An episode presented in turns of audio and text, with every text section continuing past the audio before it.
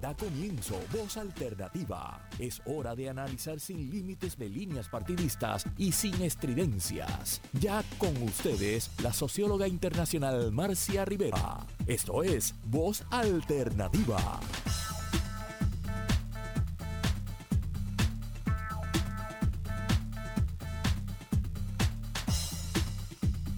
Muy buenos días, amigas y amigos, tengan todos.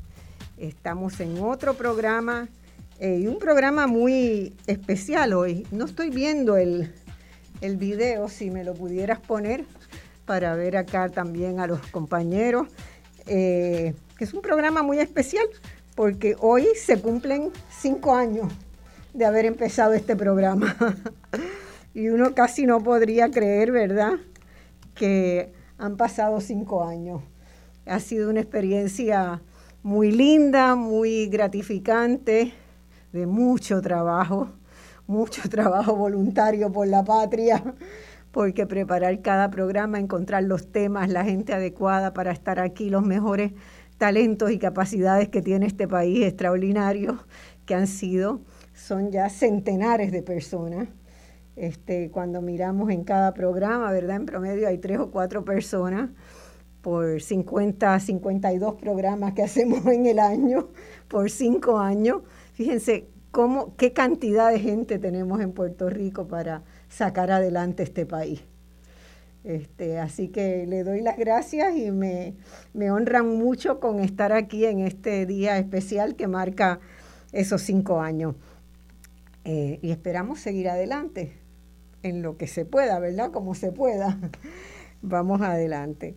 Bueno, tenemos a María del Lourdes Guzmán, que ha hecho un sacrificio enorme para estar con nosotros hoy porque está un poco mareada. Si la ven así o medio dormida, no es que se emborrachó anoche. No. este, es que amaneció con un poco de vértigo y ha hecho la, la, decisión y el sacrificio de estar con nosotros y no en la camita donde debería estar descansando.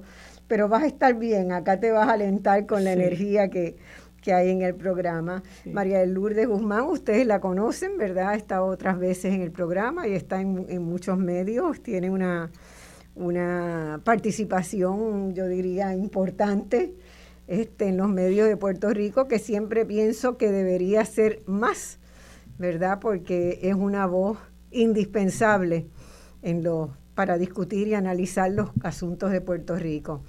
Así que bienvenida María de Lourdes, abogada, litigante eh, y abogada eh, simbólicamente también de los que no tienen voz, porque es una forma de abogar por, así que la abogacía no se ejerce solamente en los tribunales, sino también en la calle y en, y en las luchas.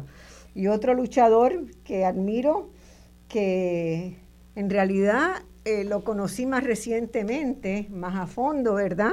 Y fue a partir de este programa, de, otras veces que ha estado en el programa, el licenciado Osvaldo Burgo, que es también abogado litigante, pero sobre todo también se le conoce como presidente y líder de CABE y de todas las luchas por los derechos humanos en Puerto Rico. Es una voz también que aboga por los que no, no tienen o no han descubierto la voz o no han tenido las posibilidades de expresarse, como suele suceder en Puerto Rico.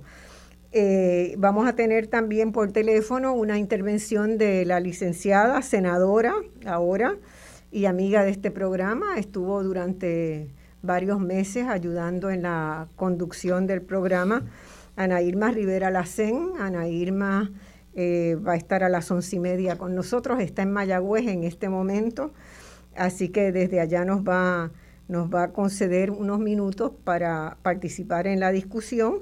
Y a las 12 tendremos a la doctora Carmen Albizu, que es este, docente y, y una gran investigadora que tiene la Escuela de Salud Pública de Puerto Rico y que lleva años trabajando los temas de las adicciones, ¿verdad? y cómo se debe desde la justicia enfocar el, tema de las adicciones. Así que yo siempre me gusta poner en contexto, ¿verdad?, el problema que vamos a discutir y escribo un par de líneas que me parece importante para sentar la, discusión. Y quiero, quiero básicamente decir que el derecho, la justicia y la seguridad son tres aspectos fundamentales de la gobernanza de cualquier país, ¿verdad? Esos son tres, tres ámbitos que conforman la calidad del Estado de Derecho, de eso que se llama el Estado de Derecho.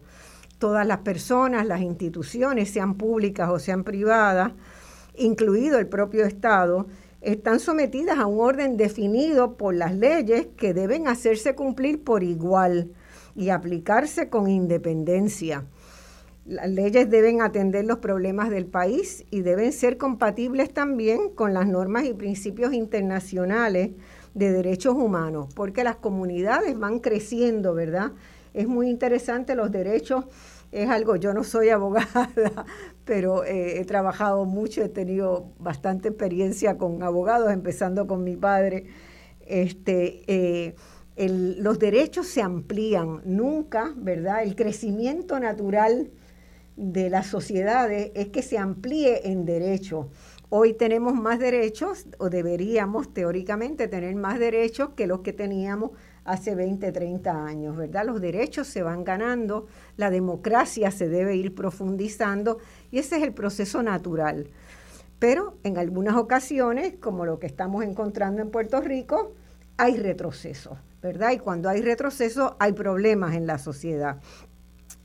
Eh, cuando eh, los derechos se expanden, cuando los sistemas de justicia velan adecuadamente por el cumplimiento eh, a cabalidad y sin arbitrariedades, ¿verdad? Con transparencia, esos derechos, cuando ello ocurre, hablamos de un Estado de derecho efectivo, que implica que no hay injusticia, que no hay corrupción, que no hay inseguridad, que no hay violencia en la sociedad. Y un Estado de Derecho efectivo es también la base de un desarrollo económico y social y de una gobernanza que incorpora la participación ciudadana, que rinde cuentas y que asegura, ¿verdad?, que todos tenemos derecho a tener derechos. Y es claro que en Puerto Rico no hay un Estado de Derecho efectivo. Y eso es grave, eso es grave. Cuando una sociedad que tendría que mirarse a sí misma, y los estudios que se han hecho concluyen que efectivamente no hay un Estado de Derecho efectivo en Puerto Rico y la tendencia ha sido, en vez de un crecimiento, ha habido un deterioro progresivo que es imprescindible revertir. La muestra más clara la tenemos eh, hace dos días con el veto del gobernador de la reforma, este, de la reforma laboral. Entonces, eh, esa situación, ¿verdad?, de ese tranque que se ha dado por un lenguaje que se pudo haber remediado sin mayores dificultades, eh, después encontramos que ha habido mucha presión sobre el gobernador de otros organismos empresariales para vetar esa ley. Entonces, eh, los errores gramaticales o los errores de forma a lo mejor no son tan así, sino que ha habido una presión fuerte hacia el gobernador para vetar esa ley. Y eso es un retroceso. Y eso mina el Estado de Derecho de Puerto Rico. La discusión de hoy es qué pasa y cómo podemos generar los cambios necesarios para tener un Estado de Derecho vigoroso, un Estado de Derecho que, cumpla, ¿verdad?, eh, con, con las necesidades de una sociedad que quiere en conjunto salir adelante, un Estado de Derecho efectivo. Y de eso tratamos Voz Alternativa de hoy. Yo quiero empezar con el tema de acceso a la justicia, porque ha sido, ¿verdad?, en los últimos años, y ustedes deben, los dos han tenido experiencias de trabajar en, ese tema, eh, ha sido un tema que se ha puesto sobre la mesa bien fuerte en la medida en que las desigualdades económicas y sociales en Puerto Rico han ido creciendo y efectivamente han ido creciendo y haciéndonos un país cada vez más desigual, también el acceso a la justicia se ha hecho más desigual. Y yo quiero este, empezar preguntando, yo tengo la percepción de que es tan grave el tema de acceso a la justicia que la ciudadanía ni siquiera está enterada de los derechos que tiene y cómo exigirlo. ¿Quién quiere arrancar? Bueno, pues eh, buenos días Marcia y Marilú y a los amigos y amigas que nos escuchan. Para mí es un placer estar en este programa a un lustro, en esta celebración, así que que sean muchos lustros más y décadas de programas tan importantes como este. Bueno, el, el tema de acceso a la justicia, eh, lo primero que tenemos que enfocarnos es si la gente conoce sus derechos, ¿verdad? Yo creo que, que el primer escollo que tiene este país en términos de acceso a la justicia es lo que yo le llamo eh, quizás eh, analfabetismo jurídico, ¿verdad? en, en, este país, eh, y yo creo que también los abogados hemos tenido algún grado de culpa, si no mucho, que nos hemos apropiado del discurso jurídico y la gente, si no es a través de un abogado o una abogada, no puede eh, reclamar sus derechos porque, porque nos hemos apropiado de ese, de ese discurso y quizás incluso hasta por la misma formación, o sea, nuestro país no se nos educa en términos de derechos cuando debería ser una materia imprescindible en nuestro proceso educativo que la gente conozca. Eh, por ejemplo, en nuestro país hay gente que pasa por un proceso educativo completo, eh, tanto de escuela como de universidad, y, no y hay gente que no ha estudiado nunca la Constitución. Bueno, yo, conoce. yo tengo muy claro que en mi proceso de formación universitaria, que debo decir que fue excelente, ¿verdad? Yo tuve una experiencia muy buena en un momento donde había el programa de estudios de honor de la Universidad en La Piedras y era excelente, pero nunca discutimos la Constitución en ningún curso. Pues ya tú ya tú ves, así que, que ahí ya de, ya hay un problema de base, ¿verdad? De que la gente pueda reclamar sus derechos. Y entonces, eh, bueno, pues entonces lo podemos subsanar con la asistencia de abogados y abogadas, pero entonces el, el, el tener acceso a abogados y abogadas eh, pues eh, eh, no, es, no es económico, ¿verdad? Así que mucha gente no tiene ese acceso y entonces las entidades que están creadas, que se han creado históricamente para defender a las personas con menores, menos recursos, hemos visto que cada día están más amenazadas en términos de recursos, como es en el área penal la Sociedad para Asistencia Legal y como es en el área civil eh, servicios legales y las clínicas, que son los pocos espacios que hay para brindarle asistencia legal a personas de escasos recursos. Así que tenemos un problema grave de acceso a la justicia eh, eso aparte de los problemas estructurales que tiene el sistema de administración de los tribunales, ¿verdad? Y los costos que implica eh, acceder al sistema eh, formal, ¿verdad? De tribunales y demás. Así que el problema, el problema es un problema grave el que tenemos en, nuestra isla. Marilu. Pues mira, primero que todo, experiencia. primero que todo, eh, quiero felicitar a Voz Alternativa, ¿verdad? Por estos cinco años, un programa tan importante que, pues, eh, eh, ojalá que muchos programas como este se replicaran en todas las estaciones de, del país y la gente tuviera acceso a discusiones de esta naturaleza sobre temas tan importantes que a todos nos afectan. Pues como dijo Marcia, hoy no las tengo todas conmigo porque estoy pasando por una situación inédita este, que me tiene así como un poquito medio aturdida.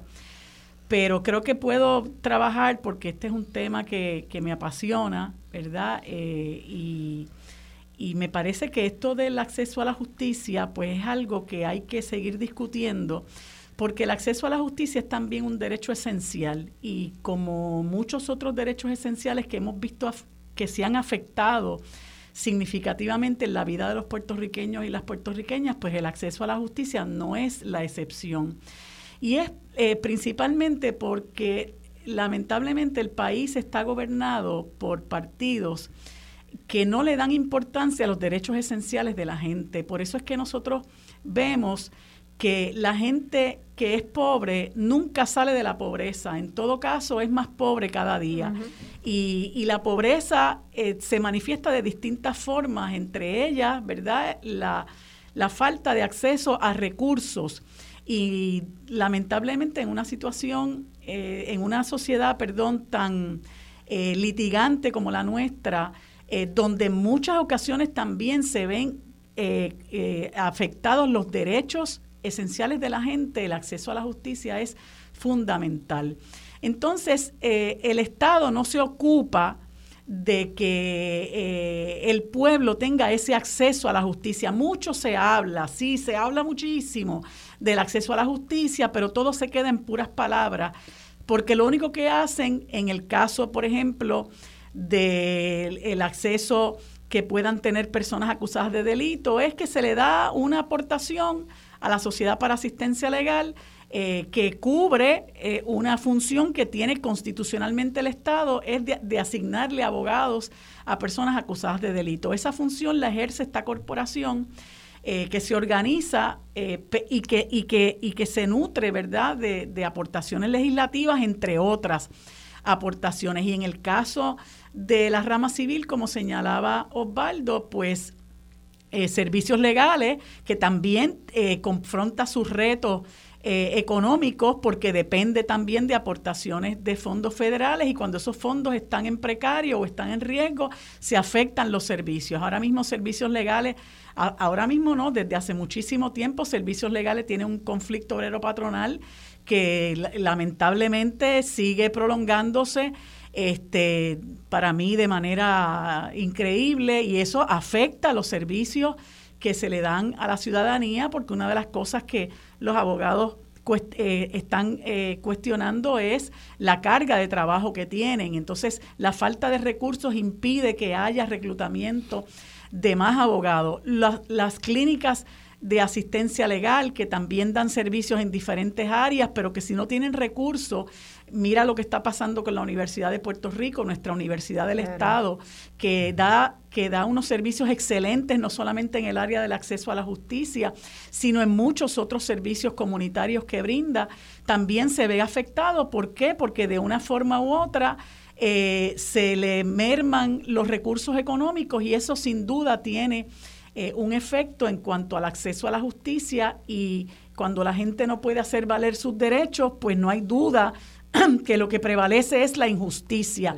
Entonces también tienes unos tribunales que desafortunadamente, a eso me imagino que vamos más tarde, se han nutrido de nombramientos de jueces que no necesariamente están ahí por sus méritos, sino por su acceso y su vínculo con el partido de turno y que sabemos que responden también a unos intereses y de ahí tú tienes eh, eh, eh, opiniones como las que recortan o le niegan legitimación activa a comunidades para poder reclamar sus derechos, como son las comunidades que reclaman que no se instaure un gasoducto o que no se ponga una antena en un sitio o que no se siembren placas solares en terrenos de alto valor agrícola. Si el tribunal no te reconoce eh, legitimación activa, pues entonces perdiste eh, del saque, ¿no? Tu, la oportunidad de, hacer esos planteamientos y se te niega el acceso a la justicia. Así que es, eso es un derecho esencial por el que también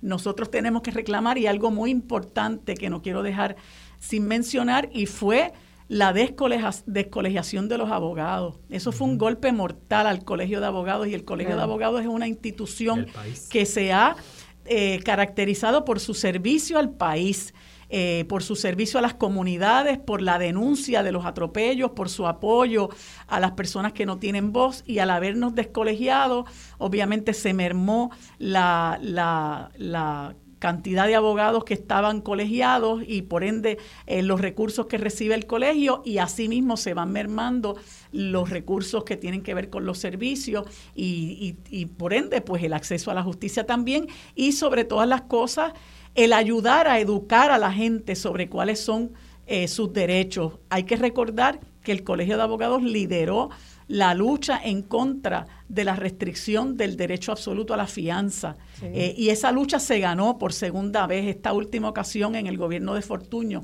se ganó por segunda, por segunda vez gracias a la labor que pudo este, generarse al interior del Colegio de Abogados. Tú mencionan, los dos han mencionado algo muy importante, que es cómo se llega a la ciudadanía, ¿verdad? Cómo se llega, cómo se entera doña Juanita o don Juan que están en la montaña de los derechos que tienen. Eh, es muy difícil hoy, a menos que no haya una ONG trabajando, trabajando en esa comunidad, no llega a tener la información.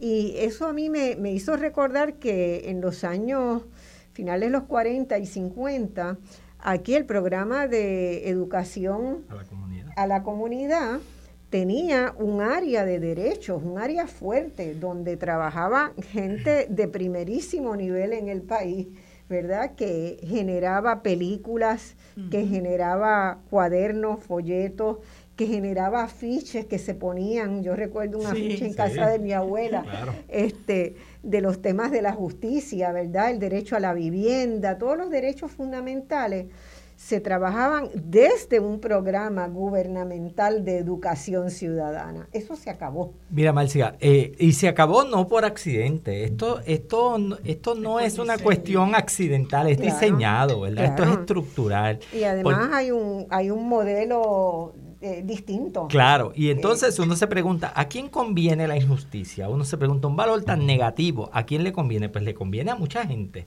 Le conviene a al poder, le conviene a un patrono? le conviene a los patronos, le conviene a la gente adinerada, le conviene porque el Estado de Derecho se ha, se ha diseñado para proteger a unos en perjuicio de otros y otras. Y entonces uno, se, uno debe preguntarse, bueno, pero, pero ¿por, qué, eh, ¿por qué es importante o por qué estamos limitando el acceso, por ejemplo, fondos a la Sociedad para Asistencia Legal? Bueno, en la medida en que el Estado, un Estado represor que, que todo, se, todo lo atiende desde unas políticas penales y de imposición de delitos y penas, pues le conviene que la gente a quien se le, se le radican cargos no tengan adecuada representación para enfrentar a todo el aparato gubernamental, así que se le hace más fácil el procesamiento penal de personas que terminan incluso ingresadas en instituciones penales, incluso en muchas ocasiones sin haber cometido delitos, eh, y otros por unos delitos que están diseñados para sacar a esas personas que son los indeseables para el Estado que le crean problemas al Estado, eh, ¿verdad? O que, o, que, o que se convierten en un obstáculo en el ejercicio ese del poder. Y además eso se mezcla con, algunas eh, discriminaciones, con algunos prejuicios que solapadamente van entonces penetrando y conformando, ¿verdad? Como por ejemplo en los prejuicios contra la población negra, contra la población que tiene eh, capacidades funcionales diversas, este, contra los homosexuales, contra, los, dominicanos, contra los dominicanos. O sea, si uno empieza a hacer una listita, ¿verdad? de esos prejuicios que están están en la sociedad, pero medio solapadamente, pero que poco a poco han ido restringiendo el acceso a la justicia a esos grupos y validando, ¿verdad?, socialmente que esos grupos se han discriminado. Entonces, la tarea que tenemos por delante es grande, es grande. Es no solamente trabajar en que efectivamente no haya esa discriminación, pero también en la gente que sepa que tiene derecho a tener derecho. Eh, vamos a la pausa y seguimos con eso porque otro punto que ustedes los dos señalizaron es cómo la sociedad puertorriqueña se ha ido judicializando de alguna manera. Todo se resuelve con un pleito. ¿verdad? Eh, Noticias, entrevistas y análisis en la palma de tu mano. Radio Isla Móvil, descárgala ya. Ya estamos de regreso al análisis de los temas que te interesan. Escuchas Voz Alternativa por Radio Isla 1320. Trigémino. ¿Y estabas acá o estabas en Allá. Bueno, Vamos al aire de nuevo, siempre los entremedios son sabrosos este, acá. Y habíamos quedado con el tema que me gustaría un comentario de ustedes, ¿verdad? ¿Por qué todo se tiene que resolver en los tribunales? ¿O por qué la gente piensa, ¿verdad? Ha llegado a concluir que solo los tribunales este, son la forma de resolver las cosas. Y vamos a ver si tenemos a Ana Irma Rivera Lacen en, al teléfono. ¿La tenemos? Bueno, adelante, Ana Irma. Gracias, Marcia. Te escuché haciendo esa pregunta. Sí. Eh, mucha gente está extrañada de que yo como abogada te voy a contestar de una manera distinta, porque creo que yo estoy en récord siempre hablando de que los problemas deben tratar de solucionarse con lo que ahora se le llama la justicia restaurativa que es una manera de acercarnos a la problemática, eh, hablando de que las acciones que causan daño no deben quedar impunes, pero la manera de que no queden impunes no necesariamente tiene que ver con cárcel eh, o con el sistema de justicia eh, tal y como lo conocemos. Así es, así es, y, y hay, ¿verdad?, elementos también que deberían incorporarse con más frecuencia como la mediación, aunque algo de eso también se hace, ¿verdad? Bueno, eso es la justicia restaurativa. Incluye varias cosas. Sí, y una de ellas es, que en el centro de todo está el reconocimiento pues, del daño, del daño que se causa. La persona que causa daño tiene que reconocer que causó ese daño.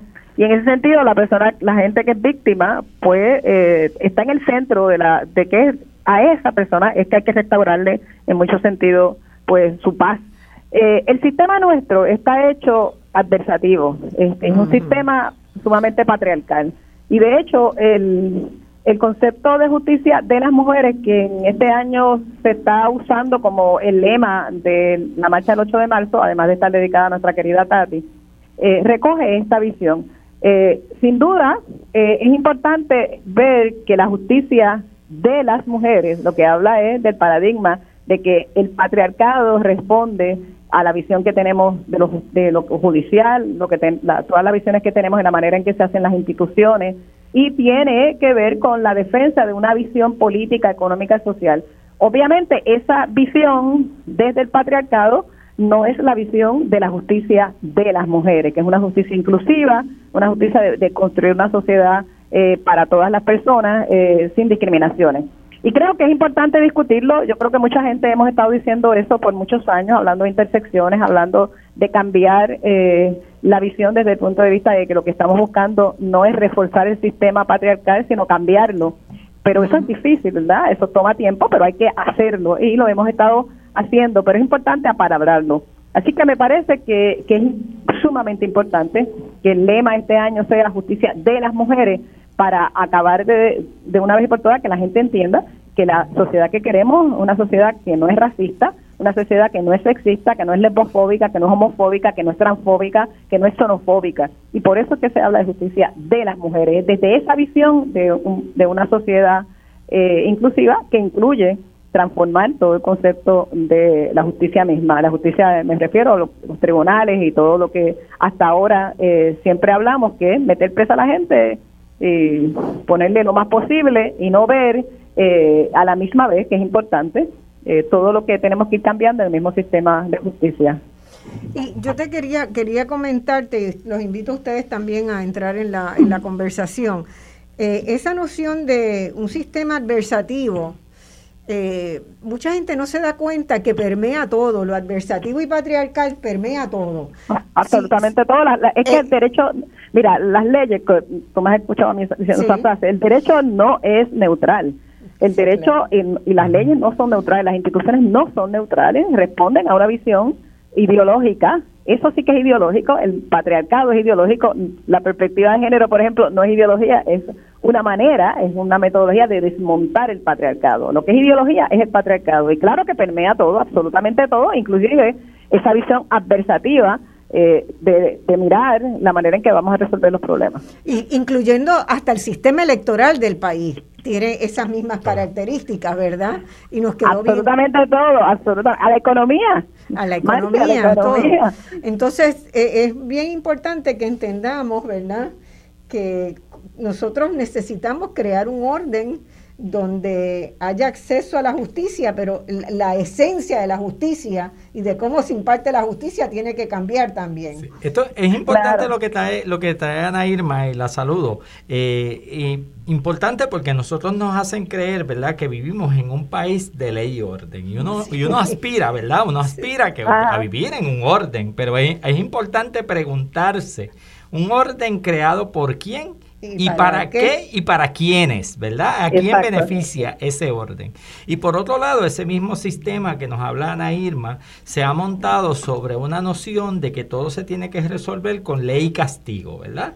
Así que eso es lo que nos lleva a esta cultura tan adversativa, donde todo se resuelve eh, con ir a los tribunales. Incluso, Marcia, cuando me llamaste para este programa, te mencionaba, comentábamos un poco, que la gente llega, por ejemplo, en cosas tan básicas básica, como si alguien se cae en una acera, ¿verdad? Se tiene, sufre un golpe porque, porque pisó mal o había un hoyo en, en la acera o hay un obstáculo. La gente antes de limpiarse, antes de limpiarse el sucio, ya está pensando a quién demandar y entonces llegan a nuestras oficinas porque yo quiero demandar o al municipio o al estado o al dueño de la acera y a veces la primera pregunta, pero usted habló con la persona. Primero, incluso a veces la persona no se cuestiona ni el daño. ¿Cuál es el daño que usted sufrió más allá del mal rato? ¿Verdad? No, no hay daños a veces, pero la gente quiere demandar porque hay esta noción de que yo tengo que buscar, siempre hay que buscar un culpable, siempre hay que buscar un responsable. Y es importante que quien tenga la responsabilidad la asuma, eso sí es importante.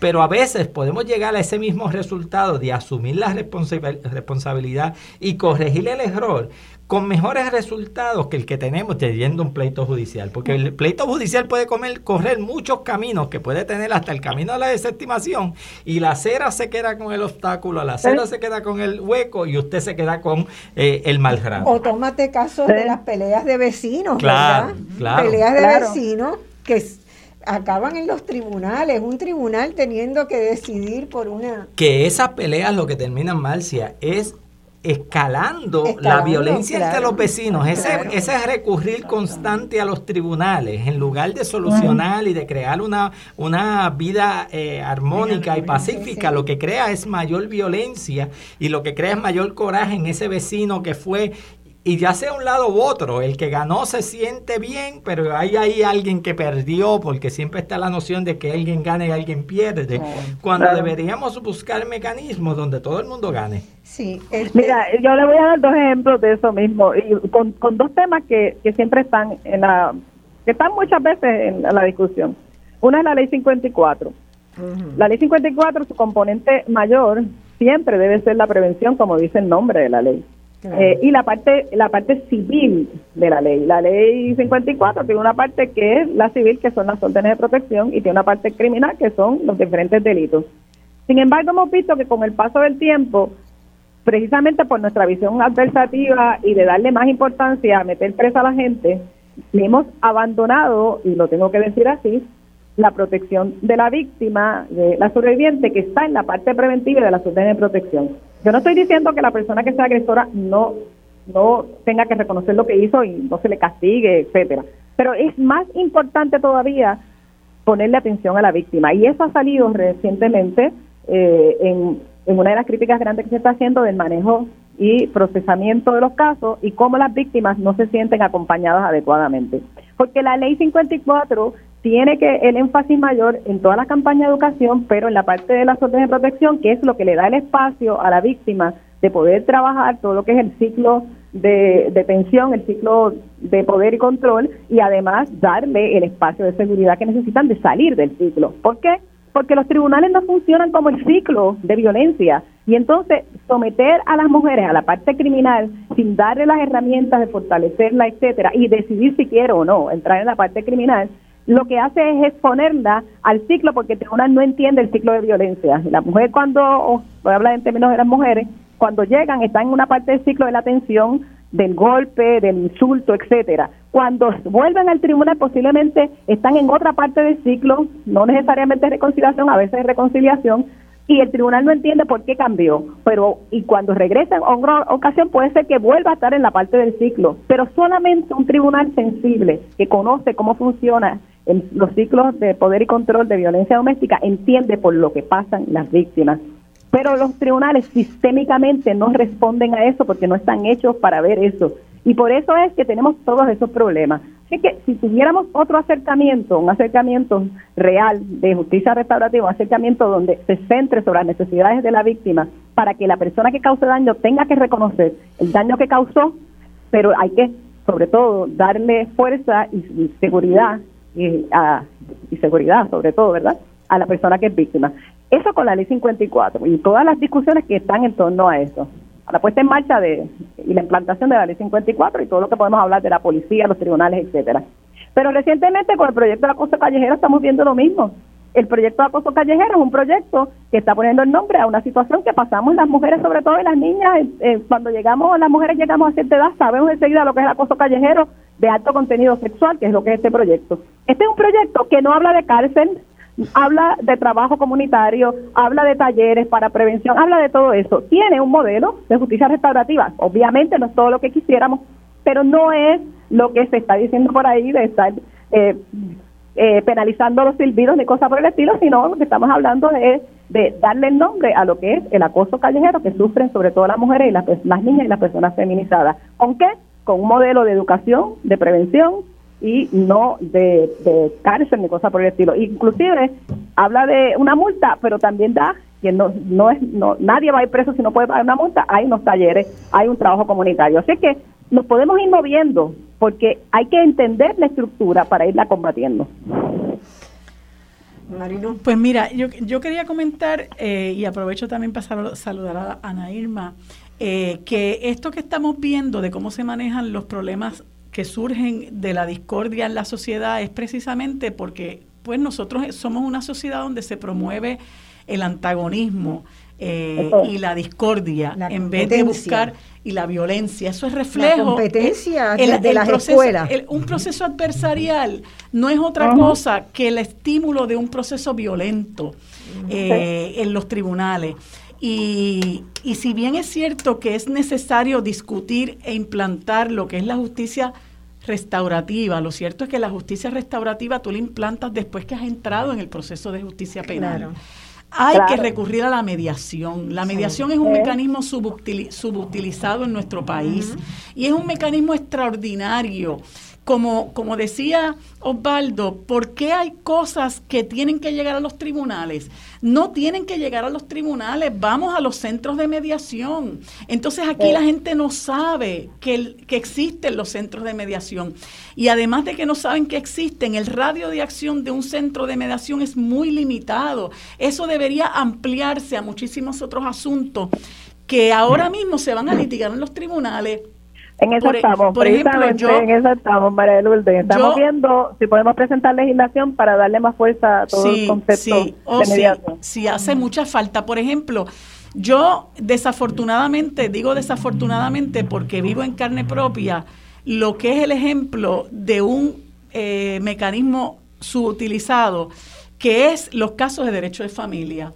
Hay muchísimos casos de derecho de familia, muchísimos asuntos en el derecho de familia que no deben llegar a los tribunales, que llegan a los tribunales y, se, y se tratan, como decía una querida amiga fallecida, Irma Marchán, como un federal case. Y no hay necesidad de eso. ¿Por qué? Porque en el medio lo que hay son niños. Entonces tú pones a el mismo, el mismo eh, sistema promueve la beligerancia, promueve la adversariedad, promueve la hostilidad, promueve el proceso antagonista entre las partes. Gente que se amó en un momento dado, que procrearon hijos, que tienen hijos que criar en común. Entonces el mismo proceso agrava esa situación de discordia que existe entre las partes al punto de que lo que está mal lo hacen irremediable. Y en el medio hay unos niños que sufren las consecuencias de, esa, de ese antagonismo y esa hostilidad que están viviendo sus padres, que el, que el, que el, que el tribunal no tiene muchas veces la capacidad de entender hasta qué punto los niños se perjudican en la medida en que tú promueves un sistema como este. Por lo tanto, si nosotros queremos una sociedad menos violenta, nosotros tenemos que contribuir en el sistema de justicia a aplacar esa esa adversariedad que es en la que nos insertan todos los días para cuanta cosa. Usted tiene que ir al tribunal y es lo que dice, lo que dice Osvaldo, usted se cae. Yo tuve una vez una, unos clientes que fueron a mi oficina porque querían demandar un restaurante porque la señora se tomó un jugo y en el fondo del vaso había unos cristales.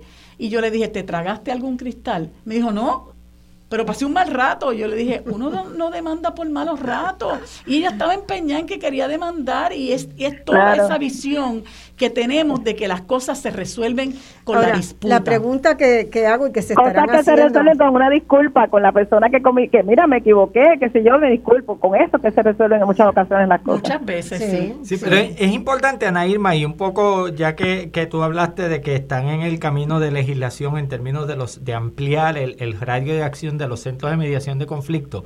Yo creo que uno de los graves errores que tenemos en nuestro país con los centros de mediación de conflicto es que están dentro de la estructura de los tribunales. Hay que sacar ese organismo de la estructura de los tribunales porque la gente piensa, e incluso para muchas cosas hay que entrar con una demanda para que entonces el tribunal refiera, al, sistema, al sistema cuando debería ser al revés. Cuando debería ser al revés, cuando no haga más, no haya más alternativas, hayamos agotado todas las alternativas de diálogo, entonces sacarlo del proceso de tribunal. Y por otro lado, que Mariluta el, el, la cuestión del derecho de familia, a mi oficina ha llegado gente que tienen acuerdos pero me dicen, pero es que queremos que esté, que tenga la solidez de una sentencia. Yo le digo, pero ¿para qué? Es que yo quiero que me lo diga el tribunal. Eh, quieren que el papel, eh, que piensan que ese papel del tribunal que tiene título de sentencia, con todo lo que implica, a veces gente con acuerdos pasa en caso de alimentos mire, pues si es que nos pusimos de acuerdo y tenemos un acuerdo de cuál es la pensión, pero, ah, no, pero es que queremos hacerlo a través del tribunal. Yo digo, pero, pero ¿para qué te queremos ir a través del mecanismo del tribunal cuando ustedes ya llegaron a un entendido? Y entonces poner a esa familia y a esos niños en, en medio de unas trifulcas que incluso yo le digo a la gente, una vez usted tiene un niño, usted se amarró con la otra parte para el resto de su vida. Usted tiene que tener una vida armónica y eso no quiere decir que usted va a tener una relación de pareja, pero la, la, relación armónica tiene que estar. Y si no lo podemos hacer en lo más elemental, que es en esa noción de criar a nuestros hijos, que es lo más que se ama en una estructura de una sociedad como la nuestra, ¿verdad? Si no lo podemos para lo mínimo, imagínense para cuál, cómo es la cosa cuando estamos hablando entre terceros que no tienen elementos en común tan importantes importante como es la figura de un hijo o una hija. Eso es así. En, en, derecho de familia yo he visto inclusive que en ocasiones, eh, aunque puedan llegar a acuerdos, el mismo derecho, el misma cuestión adversativa no lo promueve. Y ahí quien, quien ejerce más control es quien tenga más control y quien tenga más recursos económicos en muchas ocasiones. Y quien esté en el lado más débil resulta ser una persona todavía más afectada. Cuando en ocasiones es posible poder llegar a unos acuerdos y hacer una serie de, estipulaciones o lo que sea, como tú dices, Osvaldo, y como dice Marilu, el abogado, mira, no tienen que ser abogados de las mismas partes. Si quieren estar segura la persona, puede consultar a un abogado, mira, esta me están ofreciendo está bueno, está bien, pero el abogado y el abogado no tenemos por qué decirle, tienes que ir, tienes que ir a un tribunal. O sea, se puede llegar a unos acuerdos y de hecho el derecho reconoce que si la gente entra en acuerdos y se empieza a actuar en esa dirección, pues ya hay, hay, unos, hay unas actuaciones que hablan por sí mismas, ¿verdad? Así es que eh, es, importante caminar en esa dirección. Yo, yo siempre pensé que toda la cuestión de, las pensiones alimenticias y muchos de estos temas no deberían estar en los tribunales. Yo creo que estoy repitiendo eso hace muchos años. Pero como el sistema, como el sistema es adversarial y es alguien contra alguien, eh, y en los casos criminales el pueblo de Puerto Rico contra una persona, eh, y los testigos son las personas que sufren el daño, que es la cosa que, a mí siempre me, parece una cosa tan terrible, porque en los casos, por ejemplo, de agresión sexual, la persona que es la víctima de la agresión sexual es una testigo, pero lo peor del caso es que si eso si sobrevive, es sobreviviente, el, la, evidencia es el cuerpo de la persona. Yo sé que cosa más espantosa, pero es toda la noción ¿verdad? de cómo se trabajan eh, los casos y de la insensibilidad en muchas ocasiones de lo que estamos hablando. Así que, mire, eh, al final estamos hablando del sistema, por eso es que, tenemos que hablar de justicia de, y no justicia necesariamente para, sino justicia de, justicia que parte de otra noción, de otra manera de mirar las cosas. Eh, a mí me llama la atención que en Puerto Rico, eh, contrario a lo que sucede en Europa, en América Latina, no se trabaja sobre la noción de cohesión social eh, hoy las sociedades saben, sobre todo también por las migraciones, ¿verdad? Por las, las dificultades de inserción de personas que no han nacido en un país, eh, el concepto, la noción de cohesión social es la que viene usándose como sustrato para sustituir la, la característica de adversidad que tienen muchas sociedades, ¿verdad? de confrontación con poblaciones indígenas, con poblaciones blancas. Entonces es una especie de nuevo pacto social, esa noción, pero lleva ya 15 años usándose, investigándose Y en Puerto Rico yo nunca le he oído en, en ningún trabajo y me parece que por ahí también podría podría haber, ¿verdad?, un, desarrollo, porque la búsqueda de la cohesión social eh, implica sustituir la adversidad por, una, por un reconocimiento de la diversidad y de las diferencias y de convivir con la diversidad y las diferencias. Este, es otra, otra línea, ¿verdad?, de trabajo que, que, que sugiero que, que lo pensemos en algún momento generar esa, esa línea de, de Bueno, el primer escollo tú lo ves en los obstáculos que ha enfrentado la educación con perspectiva de género. Ah, sí, sí. ¿Qué, ¿Qué cosa más maravillosa para nosotros poder conocer y, y respetar la diversidad? Ujú. Y sin embargo, tú tienes un, una orden ejecutiva de emergencia para trabajar con el problema de violencia de género, se crean unos comités que se ponen a trabajar, se dispone que se va a implementar la educación con perspectiva de género ahora en agosto y viene una legisladora, se, se gestiona una, una, una reunión con el, de- el secretario de Educación y Y de loca. golpe y porrazo se cambia toda la línea para que entonces va a ser no sé qué de, de equidad, de valores, de otra cuestión, ¿no? Distinta a lo que realmente se tenía pensado. Y entonces Eh, eh, que, que eso sigue a- a- a- eh, acrecentando las diferencias, ¿verdad? Y, y la perspectiva de género, la educación con perspectiva de género en este país es más urgente que nunca. Claro. Claro. Y vemos, y vemos también cómo el Estado, Marcia, trae el tema de la cohesión social y ves cómo el Estado eh, obstaculas- eh, pone obstáculos a ese proceso si se Sí, iniciara sí. ese diálogo. Y ya lo está haciendo. Por ejemplo, en términos electorales, En la prohibición de que hayan alianzas, Coaliciones, alianzas. cuando, que haya coaliciones, es una forma de obstaculizar Claro. eh, posible- posibles diálogos diri- dirigidos a esa cohesión. Así que eh, tenemos, obviamente es Sí. importante iniciar ese diálogo que tú traes y que se ha iniciado en otras partes del mundo y traerlo a la- sobre la mesa con la conciencia de que va a tener Sí, sí. Una, un obstáculo y que va a tener una fuerza eh, del otro lado eh, en contra muy fuerte porque no le conviene a a los organismos que están en el poder que la gente se junte.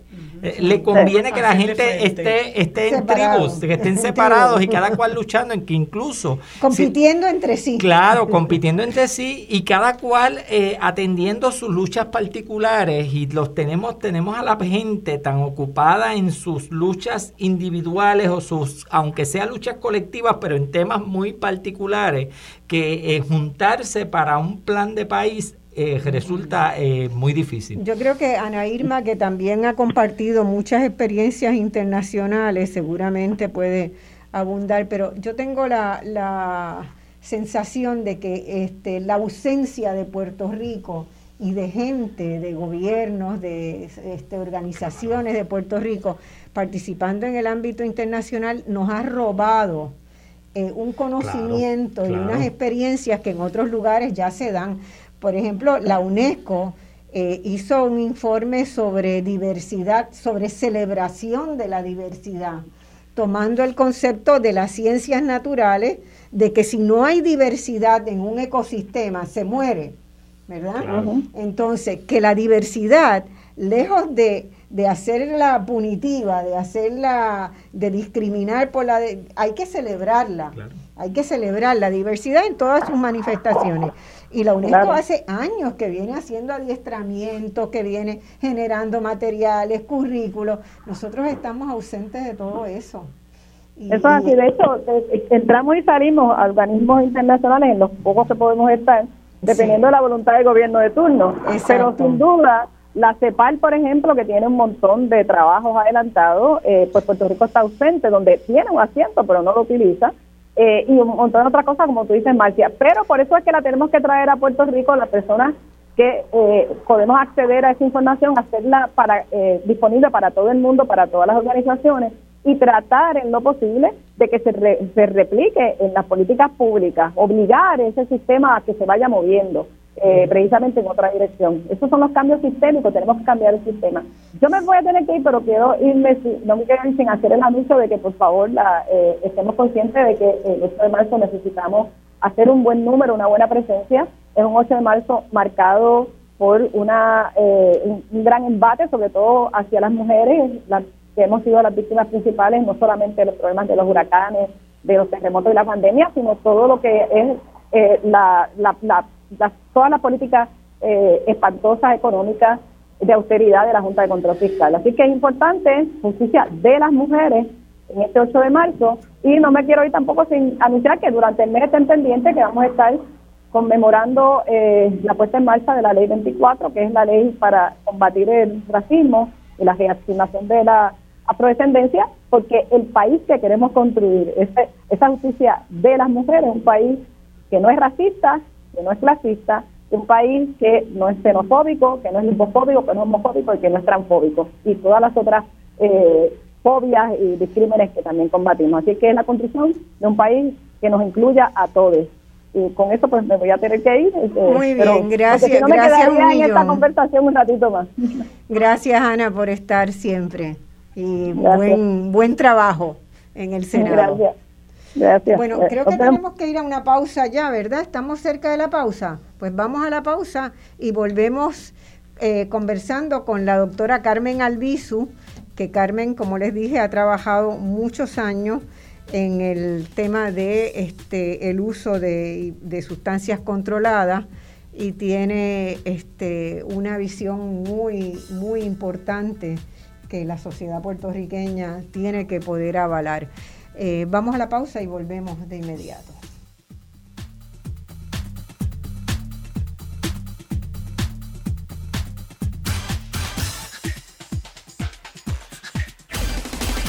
Solo minutos regresamos con Voz al...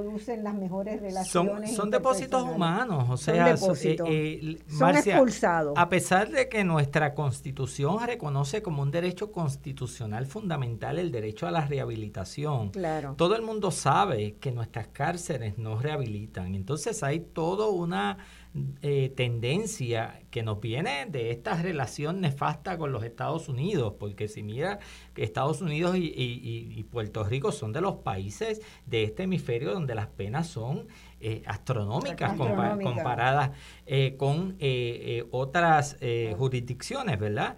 Claro, y entonces se da esta noción de que son los seres descartables, ¿verdad? Nos olvidamos, las personas privadas de libertad eh, son la gente de la cual nos olvidamos. Sí, sí, sí, son eh, expulsadas, eh, literalmente. Y entonces, descartadas. nada, nada hay dirigido, a menos que sea proyectos como el de Picó, como Edna Benítez, pero son proyectos muy pequeñitos, hechos moliendo vidrio, ¿verdad? Estos son gente que va contra toda, contra toda adversidad, tratando de abrir unos poquitos espacios que hemos visto el resultado magnífico que ha tenido esto, este proyecto pequeñito que, que, inició Picó y que continúa Edna, y otros proyectos que organizaciones muy pequeñitas han eh, tratado de, de impulsar, pero el sistema, incluso a la gente, aquí la gente celebra.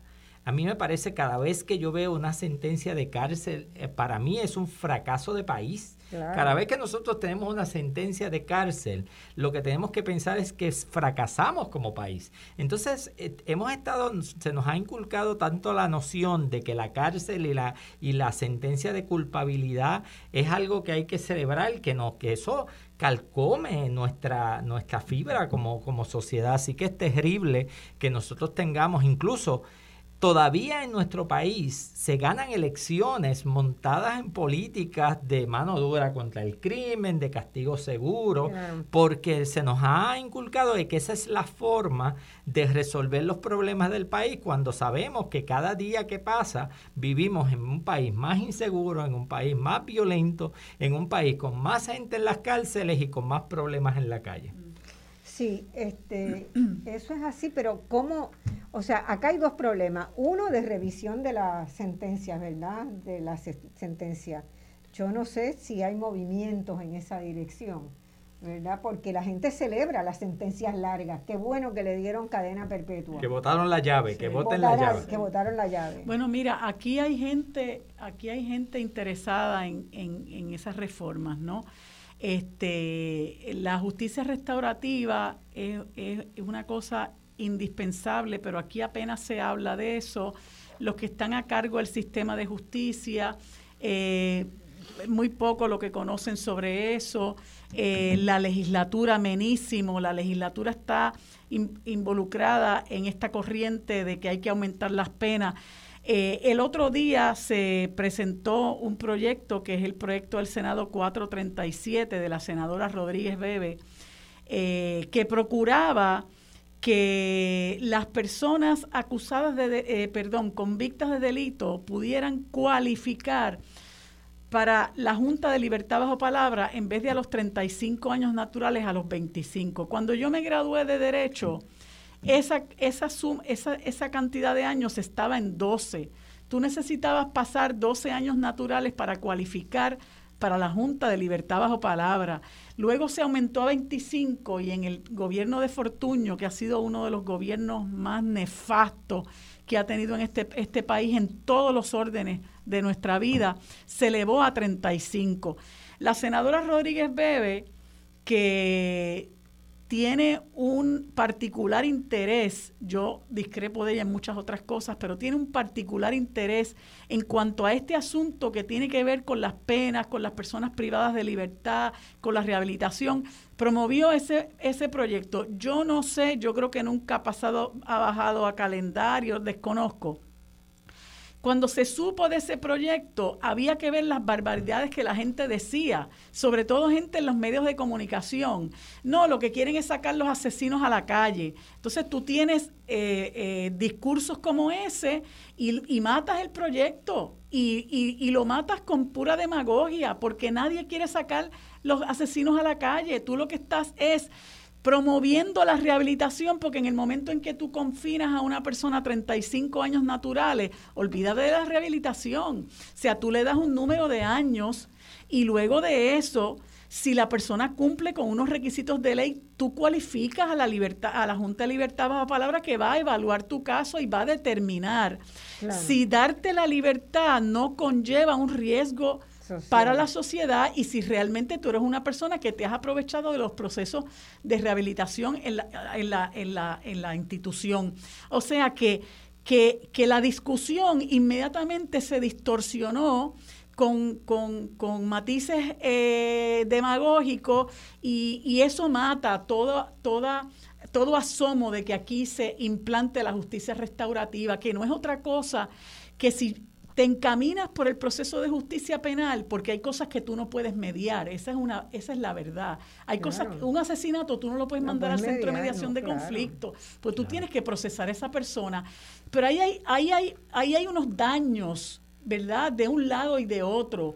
Tú tienes una persona que que más que tratarlo con un criminal, yo que representé tantas y tantas y tantas personas y represento personas acusadas de delito, cada persona tiene un bagaje detrás, cada persona tiene una historia y esa historia existe tanto para el agresor como para la víctima y tú tienes que ayudar a sanar el dolor por el que atraviesa esa víctima y tienes que ayudar a rehabilitarse a esa persona que ha salido culpable. Entonces aquí, ¿qué es lo que hacen? Pues se ve el caso, te, te doy los 150 años de cárcel que conlleve el, el, el proceso y señora o señor, confórmese con que lo voy a meter preso y sígalo por ahí. La persona que sale por esa puerta del tribunal se despidió del sistema, pero va cargando ese dolor, va cargando esa, esa, esa, eh, ¿verdad? esa, esa, esa tragedia sobre sus hombros y el Estado no hace nada por ayudar a esa persona a recomponerse, no hace nada por ayudar a esa persona que va a cumplir esos ciento, a cumplir entre comillas esos 150 años de cárcel y entonces ese, ese realmente es debe ser la función del sistema de justicia. Por eso es que tú ves casos que apenas se dan, pero son que se llevan a cabo por voluntad de las partes. La, una persona agraviada va a visitar a, la persona que le mató a su hijo, le mató a su hija. Esas cosas se dan. Y eso uno se queda pasmado de que ocurran, pero el Estado tiene que involucrarse en esos procesos para realmente nosotros ayudar a la gente a sanar. Si no vas a prevenir, ayuda a sanar, pero también la prevención tiene que ponerse en, práctica. Bueno, y ahí es más importante, este, ¿verdad? Yo creo que la proporción de casos, no tengo los datos, quizás ustedes los tienen, de cuántas personas están en las cárceles por este abuso de sustancias controladas, por venta de drogas, ¿verdad? Que tienen también unas penas muy grandes. Eh, y, otra vez es meterlos en, el, en ese cajón para siempre y, y, ese problema debe ser tratado con otra lógica totalmente distinta, ¿verdad? Con una lógica salubrista, porque ahí hay un problema de salud este, que, no se, que no se trabaja. Y de eso es que queremos hablar con la doctora Carmen Albizu, que la tenemos ya en línea. Eh, Carmen, ¿estás por ahí? Estoy aquí, estoy aquí, he estado escuchando la conversación y quería antes que nada felicitarte por tu perseverancia y tu entusiasmo en mantener este programa vivo. Verdaderamente es una contribución tan importante. Eh, así que enhorabuena y a todos los que contribuyen contigo y muchos cariños para los compañeros que están hoy contigo. Bueno, Carmen, tú has estado, llevas años trabajando, ¿verdad? En los temas de adicciones.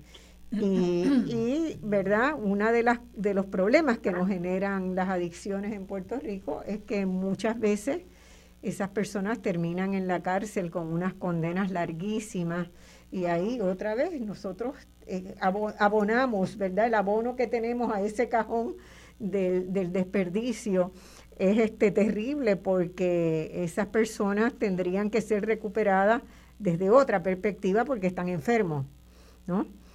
Eh, sí, fíjate, Marcia, eh, escuchando las, las contribuciones que han traído los compañeros en el programa de hoy, yo creo que es importante entender eh, que definitivamente si hay un grupo social, un grupo, un subgrupo en la población que ha sido eh, vilmente marginalizado y demonizado ha sido las personas que hacen uso de ciertas drogas psicoactivas, de ciertas. Eh, y vemos atada esa conceptualización de la persona que usa estas ciertas sustancias psicoactivas como mala eh, y, el, y, lo, y la conducta que se genera de su uso como una conducta que genera maldad a nivel social, producto de la conceptualización que sustenta la Convención Única de Naciones Unidas de 1961, que es donde 68 aproximadamente países cosignatarios declaran, ¿verdad?, esta cuestión de criminalizar la, la producción, distribución y consumo de ciertas drogas a nivel global. Y, yo creo que bien importante que entendamos y que es una pregunta que pocas personas se hacen, y oye, ¿por qué es que hay algunas drogas cuya consumo o venta o producción se considera, se criminaliza y otras no? depende de la peligrosidad que cada una de estas sustancias genera en quien la consume. Eh, y cuando miramos ese asunto nos damos cuenta que nunca eso me dio en la determinación de criminalizar eh, ciertas drogas ni en la determinación de Richard Nixon en el 1971 declarar a las drogas como el peligro más grande que los Estados Unidos estaban enfrentando y que por tanto requería que Estados Unidos iniciara una guerra contra las drogas.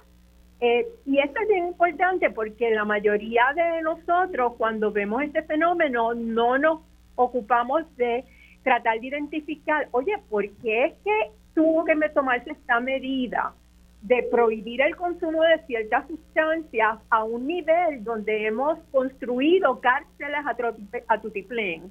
donde Estados Unidos hoy día con 5% de la población mundial tiene 25% de la población carcelaria del globo, donde la, la tasa de la, prevalencia de personas encarceladas desde la guerra contra las drogas aumentó por 800% y donde se aplican sentencias mandatorias, donde además de eso hay intereses comerciales legítimos que se benefician de tanto del complejo carcelario industrial como el complejo militar industrial, que verdad que en momentos de, donde no hay guerra a quienes tratan de venderle sus productos es precisamente a los gobiernos estatales y municipales para supuestamente perseguir eh, la venta y distribución de drogas. Así que ha sido un evento bien perverso que ha generado eh, mucho, mucho, mucho daño, unos costos enormes, sociales enormes. Y me acordaré siempre eh, del el, momento en que Salvador y yo estábamos en Holanda, eh, hace ya, fue a principios de la década del 2000, conversando con el director de Relaciones Públicas de la Policía de Ámsterdam que nos explicó cómo la policía en Ámsterdam tenía una función también de reducción de daños y de facilitar que las personas que estuvieran usando drogas pudieran reducir los riesgos que el consumo podría eh, acarrear. Y cuando nos preguntó qué hacíamos en Puerto Rico y le contamos, incluso en ese momento histórico estábamos creando instituciones penales. Y con mucha lástima, la persona nos contesta y nos dice, qué tragedia para su país, porque un país que construye cárceles es un país que ha fracasado en su proyecto social. Y ahí está parte, ahí está parte de lo que nos está ocurriendo. Así que mm, eh, yo creo que lo, lo, primero que todos debemos tratar es de, eh, ¿verdad? De mirar a ver, oye, pero ¿por qué es que se, se criminalizaron estas drogas cuando las drogas psicoactivas de mayor peligrosidad las que más daño le pueden hacer a la persona por el uso indebido de ellas o por el uso excesivo son el alcohol y el tabaco. Y ambas ya son legales porque recordaremos que hubo una prohibición de más de una década eh, de, la, producción y venta de alcohol en Estados Unidos. Pero las tabacaleras, la droga que más mata gente, a ninguna de esas industrias ha ido presa y ningún fumador ha tenido que ir preso. Con, siendo esta es la droga que genera la mayor capacidad de dependencia o adicción en la nicotina eh, que, las drogas que están ahora prohibidas. Así que aquí hay un asunto trascendental de qué lo que genera esta, eh, esta situación y por qué tenemos nosotros que desmontar lo que, esto, lo que está ocurriendo hoy día, basado en que las razones para empezar esta guerra verdaderamente se fundamentaron en racismo, y en la intención de Nixon de tratar de controlar a los dos grupos adversariales más grandes que tenía su presidencia, que eran las personas que estaban luchando por derechos civiles y las personas que estaban luchando en contra de la guerra de Vietnam. Así que entre la marihuana, la cocaína y la heroína podían tratar de ¿verdad? De tratar de eh, acallar a estos grupos y vemos como, por ejemplo, en las prisiones federales en Estados Unidos, casi un 38% de las personas cumpliendo sentencia estaban ahí por delitos de marihuana. Y como también se enfocó en los grupos este, eh, étnicos raciales minoritarios con una sobre representación de los afrodescendientes y de los latinos en las prisiones estatales y federales. Así que aquí hay racismo, y hay también, ¿verdad?, una perversión en por qué ocurre esta, esta prohibición y, y hay que empezar a desmantelarlo pronto porque el gasto social, el gasto en vidas humanas y el costo para un Estado de mantener este, tantas instituciones carcelarias es, es horriblemente grande y lo que hace es que contribuye al deterioro social dramáticamente. Así que ese es mi, my take, o sea, quédate en línea, quédate en línea porque estos van a querer comentar también, Osvaldo. Sí, pues, pues los, números que nos trae Carmen, a quien saludo, eh, pues son dramáticos, ¿verdad? Y lo que representa, ¿verdad? Lo que nos dice, lo que les dice este oficial de la policía de Ámsterdam, de, que un país que construye cárceles es que ha fracasado, ¿verdad? Demuestra que ha fracasado en su, en su proyecto social, ¿verdad?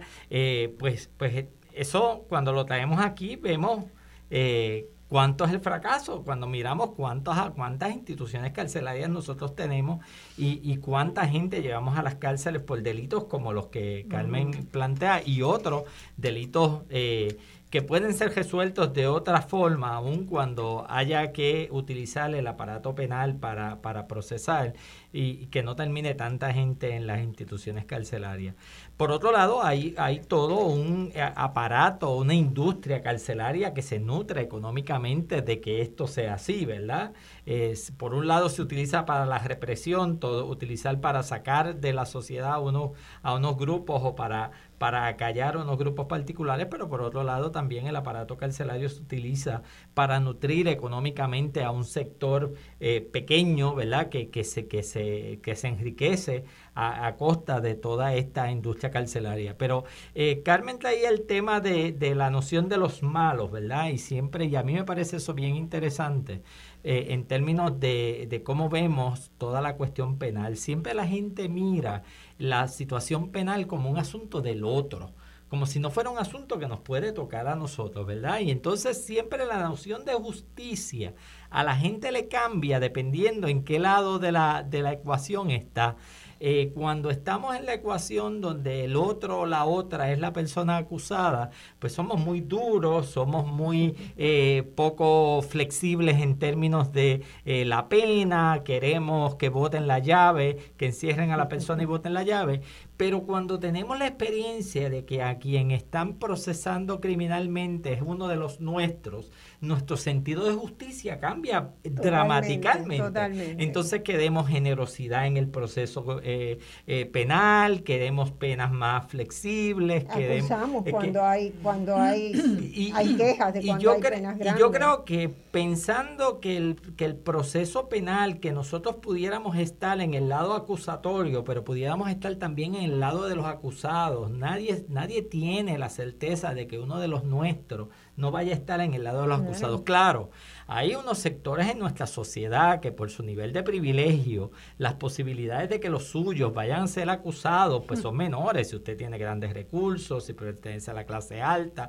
si son personas blancas, si viven en organizaciones cerradas, eh, si sus hijos estudian en escuelas privadas, ya esa, esa noción de privilegio lo aleja de la posibilidad, incluso hablando del asunto de la droga, ¿verdad?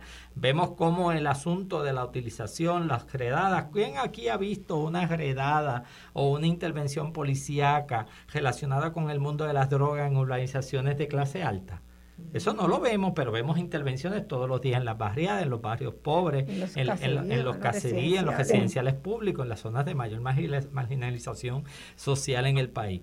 Pero Aun cuando eso es así, debemos pensarnos nosotros ubicados en que el sistema penal también puede estar en contra nuestra. Y si nosotros tuviéramos esa noción, cambiaría la percepción de cuán riguroso, cuán duro debe ser el sistema penal y cuánto debe transformarse ese sistema penal en otra dirección. Mientras lo veamos como un asunto del otro, como lo eh, compramos políticas públicas de protección, de que con políticas duras, de mano dura, nos están protegiendo, cuando lo que estamos viendo es que cada día tenemos producto de esas políticas de mano dura, tenemos una sociedad más insegura y estamos viviendo, por ejemplo, en, en, estos días nosotros estamos viviendo las consecuencias directas de aquellas políticas de mano dura de Pedro Rosselló, de, del, del gobernador Rosselló. y, han fracasado aquí, han fracasado donde quiera que Estados Unidos las apoyó, como en Colombia, un fracaso pero total. A pesar de que empíricamente tenemos la, el dato de que hay un fracaso, eh, en términos todavía nosotros vemos y cuando cada vez que alguien como la, la senadora Bebe presenta un proyecto como este es preciso ver cómo se uno en los comentarios en este, en este país, y yo invito a la gente que más allá de leer las noticias, lea los comentarios. O sea, si, aquí hablan muchísimo de qué país tenemos cuando uno lee lo que la gente comenta de las noticias y es terrible. Terrible. Eh, nosotros, nosotros este, a veces llegamos a la, eh, a mí me parece que, que, cuando uno lo lee y uno mira las nociones de la época de las cavernas, pues estamos muy cerca. Cuando miramos en, en cuestiones de cómo se trata a las personas usuarias de droga, a las personas eh, acusadas de delito, a las personas privadas de libertad, parecería como si nosotros tuviéramos, no hemos evolucionado como sociedad. Involución. sí, y eso, es, y eso es terrible. Y, y claro, producto de eso, Claro, eso es resultado de una sociedad donde el proceso educativo eh, eh, cada día va en precario, donde hay cierre de escuela, pues esto se, sigue eh, creciendo, ¿verdad? Porque no hay unos procesos críticos, los procesos educativos van dirigidos a eso, a fomentar o mantener ese tipo de status quo o, fomentar ese tipo de política, pero nosotros debemos aspirar como sociedad a otra cosa, nosotros no podemos seguir en este proceso involutivo en, en el que estamos porque eh, estamos cada día viendo más y más fracasos de nuestra vida como pueblo. Y además hay otro elemento bien importante y es que nosotros estamos perdiendo un sector de la juventud, la mejor formada que se va y la que se queda acaba en las cárceles. O muerta. o muerta. O muerta. Entonces, Carmen. No, que, que quería enfatizar en algo, y es que cuando uno mira eh, en la construcción social que se ha hecho del uso de ciertas drogas eh, en Estados Unidos y en Puerto Rico sobre todo, ¿verdad? Digo, ha habido predominancia de esta percepción en otros lugares del mundo, pero la, la cuestión es que se normaliza, se, se convierte en una norma social asumir ciertas cosas sobre las personas que tienen un uso problemático de ciertas drogas. Y entonces el problema mayor existe cuando como en Estados Unidos se percibe que precisamente por esas personas sean inmerecedoras y por el historial de que temprano, cuando empieza a ocurrir la, la prohibición, la realidad es que había muy poco conocimiento sobre el manejo dentro del sector de salud de esta situación se propició en la desatención total por parte del Estado de contar con suficientes eh, capacidades para proveer servicios de atención para esta condición de una manera eh, este, que respetase los derechos de los pacientes, que entendiese ¿verdad?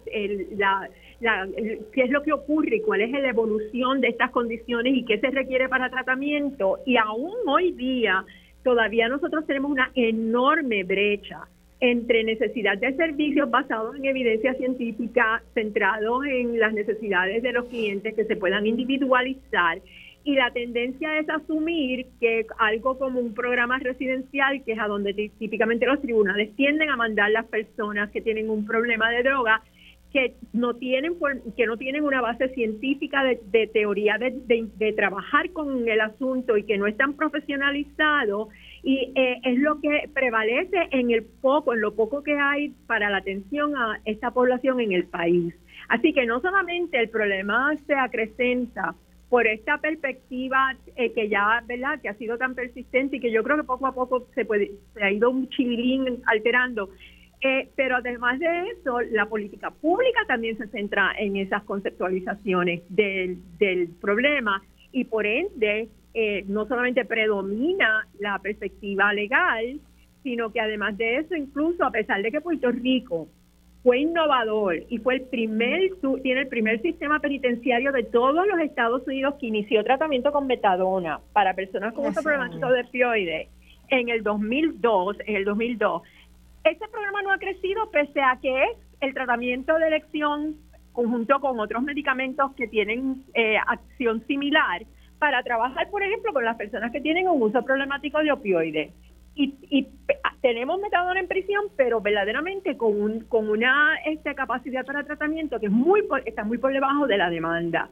Eh, y, y, entonces eh, estamos viendo en Estados Unidos ahora, porque la gente blanca se está muriendo por sobredosis de opioides, eh, estamos viendo ahora un interés en ampliar acceso a tratamiento y al tratamiento basado en evidencia y hablar de que tenemos que tener metadona y buprenorfina para todas las personas eh, que tienen dependencia de opioides y que deben de poderse beneficiar de ese tratamiento, incluyendo en el sector penitenciario. Pero es, es ahora, después de muchas décadas, de, de uno eh, saber que en Estados Unidos solamente había capacidad para tratar al 15% de las personas con uso problemático de opioides con tratamiento efectivo, 15 de cada 100. Y en Puerto Rico estaba en 8 de cada 100. Ah. Así que de parte del problema que nosotros vemos en las cárceles, es producto de no haber atendido el problema a nivel eh, de salud este, desde hace mucho tiempo. Y, y, y, esto puede degenerar en tragedias no meramente de encarcelación, sino como nosotros reportamos en un estudio que hicimos sobre personas vulneradas en comunidad porque eh, con uso problemático de opioides y que vivían sin hogar, miles de personas fueron trasladadas a centros supuestos de tratamiento en Estados Unidos que verdaderamente no eran centros de tratamiento y que terminaron eh, este, abusadas en el sentido de que eh, no se les no se les proveyó servicios, muchos tuvieron que abandonar el tratamiento. Eh, estos centros se quedaban con los recursos que el Estado les había otorgado a través de la petición de, ¿verdad? de ayudas sociales. Y hasta vemos entonces cómo esta desatención y esta manera de haber continuado, de haber trabajado por décadas con el problema, no solamente ha causado muchas muertes imprevenibles, muchos jóvenes, eh, muertes incluso por VIH-Sida, porque hasta se desatendían las necesidades de servicios médicos para VIH eh, en personas que eran usuarios de drogas inyectadas. Eh, y, y, y, hemos perdido toneladas, de, o sea, el capital rico de vida a quien no le dimos una oportunidad de poderse integrar socialmente eh, a la vida en este país. Y es un, es un lastre y es un, es un peso que nosotros tenemos que asumir y que hay que hacer todo lo posible porque eso cambie. Bueno, Carmen, te agradecemos mucho. Vamos a hacer una pausa ahora y tenemos que hacer un programa específico sobre, sobre ese tema. Así que te pido ayuda para, para ir este organizándolo, ¿verdad? Porque es un tema demasiado, demasiado importante. Gracias y vamos a la pausa. Ok, nos vemos.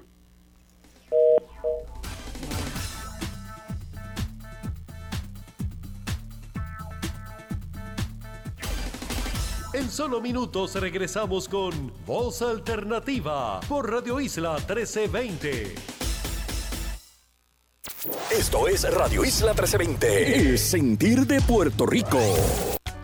Después que tenga mis nietos y salud, soy feliz. Con Triple S Advantage estoy tranquila porque me cubre mis medicamentos, insulina y OTC. Además, tengo más opciones para comprarlos. Puedo ir a la farmacia o con la aplicación Triple S en casa me llevan mis medicamentos y los OTC rápido y directito a donde los necesite, sin costo de entrega. Lo tiene todo, lo tiene todo. Doña Sonia lo tiene todo. Triple S Advantage, una gran red, una gran vida. Escuchar tus programas favoritos ahora es más fácil, rápido y conveniente. Descarga la aplicación Radio Isla Móvil y busca el formato podcast de Sobre la Mesa con Armando Valdés y Yolanda Vélez Arcelay. Escúchalo donde quieras y cuando quieras. Radio Isla 1320, el sentir de Puerto Rico. Síguenos en Facebook. Facebook Radio Isla TV. Ya estamos de regreso al análisis de los temas que te interesan. Escuchas Voz Alternativa por Radio Isla 1320.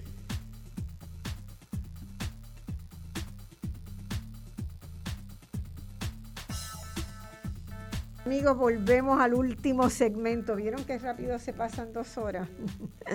Eh, yo quería comentar brevemente sobre muchas cosas que dijo eh, la doctora Albizu que yo decía que son dos centavos, pero fueron como cinco pesos.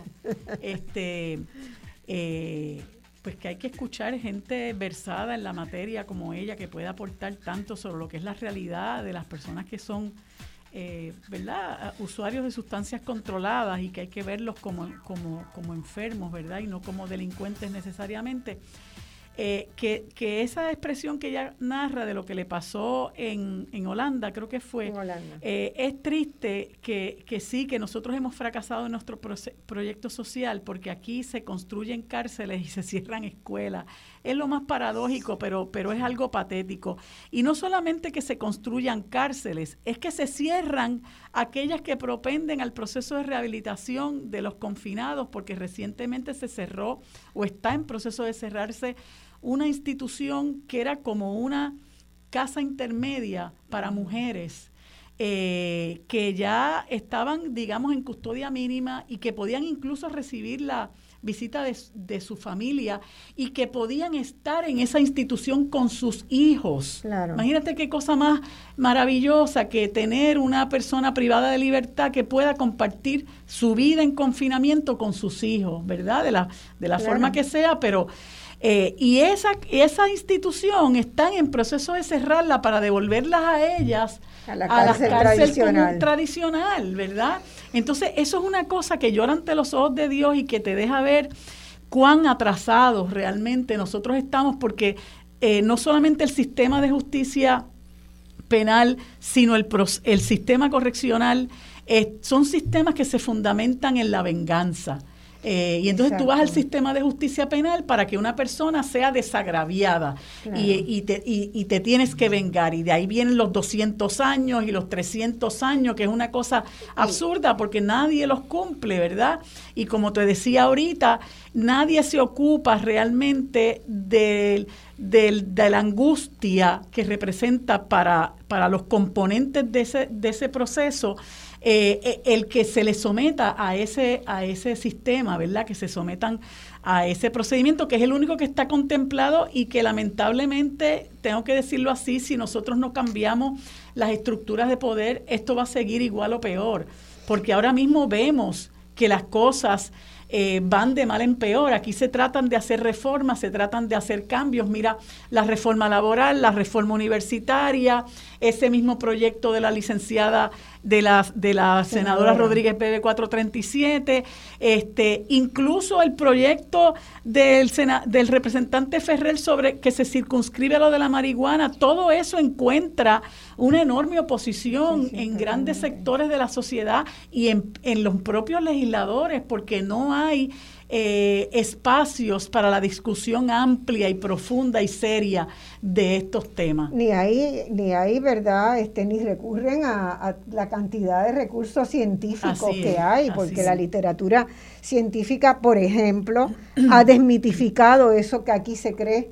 ¿verdad? A pie juntilla que la marihuana te es lleva una droga de umbral. Eh, te lleva al uso de otras drogas. Eso todos los estudios científicos que se han hecho en todas partes del mundo dicen que no, que eso no es así. Pero para que tú veas, Marcia, lo que lo, lo peligroso que es la anticiencia, ¿verdad? Y que lo hemos visto en toda la cuestión de la pandemia, ¿verdad? Eso es peligroso porque porque a pesar de que está todo ese cúmulo de, de conocimiento a la hora de legislar, esa, esas personas, por ejemplo, eh, eh, eh, el trabajo que ha hecho Carmen Alviso y su grupo de trabajo, ¿verdad? Que puede aportar para medidas legislativas importantes, para, para transformar el proceso incluso de la atención de un problema de salud pública de primer nivel. De primer nivel es como lo enfoca ella, ¿verdad? Como un problema de salud pública. Pero, pero aún los asuntos, y lo hemos visto, volviendo al tema de la pandemia, vemos como asuntos de salud se atienden desde la perspectiva penal y lo vimos en Puerto Rico cuando se cuando comienzan en Puerto Rico y en otros lugares del mundo cuando comenzó el asunto de la pandemia ya para marzo en Puerto Rico para marzo del año 2020 que todo el, el, acercamiento que se hizo al asunto de salud pública de la pandemia fue un asunto penal, de imponer penas, de imponer prohibiciones, de arrestar gente, gente, bueno, recordar a la gente aquí que después de la orden ejecutiva de la gobernadora eh, Wanda Vázquez, aquí hubo gente que era arrestada por ir al supermercado a buscar alimentos para su familia, recordarán aquel evento en Santurce del muchacho, el muchacho dominicano, claro, que se mezclan unas cosas raciales y y, de xenofobia, ¿verdad? Pero aquel muchacho que iba en su bicicleta al supermercado, porque aquí nos mandaron a todos encerrarnos como si todo el mundo tuviera el mismo nivel, si todo el mundo tuviera acceso a recursos, como si todo el mundo tuviera la oportunidad de mandar a buscar alimentos y que se los trajeran a la puerta, como si todo el mundo tuviera acceso al internet. Y entonces, pero lo, lo más lo terrible de esto es que el, el proceso penal se utiliza como la alternativa y la panacea para resolver problemas complejos de salud pública y otros problemas sociales los, los queremos atender todo desde la perspectiva de cárcel y castigo. Yo, yo tengo un cuento parecido al de Carmen. Este, yo he trabajado bastante con los países escandinavos y realmente son para mí, ¿verdad?, un modelo muy interesante de sociedad donde pasan cosas como esta. En Noruega, eh, antes de una sanción penal, ¿verdad? Antes de tú ir a cualquier proceso penal, tú pasas por una sanción social, ¿verdad? ¿Cuál es la sanción social? Todos los días en los correos están bastante distribuidos en la ciudad, ¿verdad?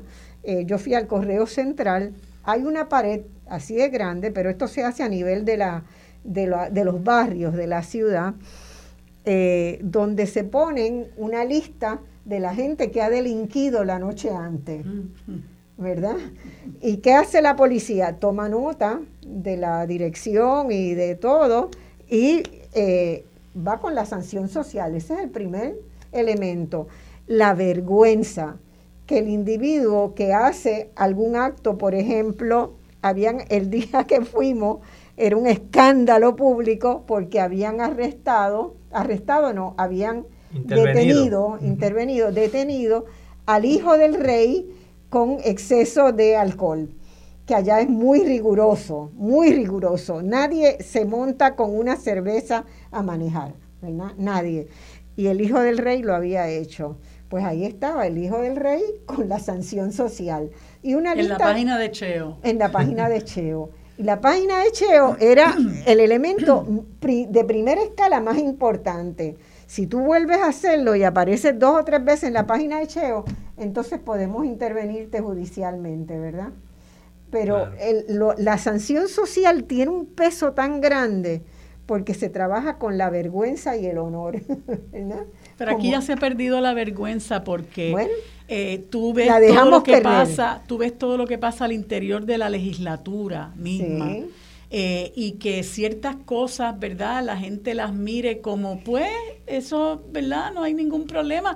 Vimos los casos de cinco o seis representantes del PNP y tú tienes un presidente de la Cámara, como lo fue Johnny Méndez, decir que pues nunca supo nada y eh, todo, ¿verdad? Se trató como un poco de, minimizar. El ¿verdad? Life funciona aquí. Cuando eso, ¿verdad? Sobre todo cuando tú estás hablando de dinero público, debería ser algo sagrado. Eh, eh, y, y, tanta otra gente que tú la ves que se involucra en, en, en actos de cuello blanco, pero para esa gente no hay cárcel, ¿verdad? Entonces yo creo que una, una forma de enviar un mensaje equivocado a la gente, es decir, pues mira, aquí quienes, para quienes está reservada la cárcel y el castigo y el trato inhumano es para las personas eh, de, más vulnerables, para las personas de estratas más pobres, para los negros, para ciertas comunidades, ¿verdad?, que no forman parte de estos sectores privilegiados.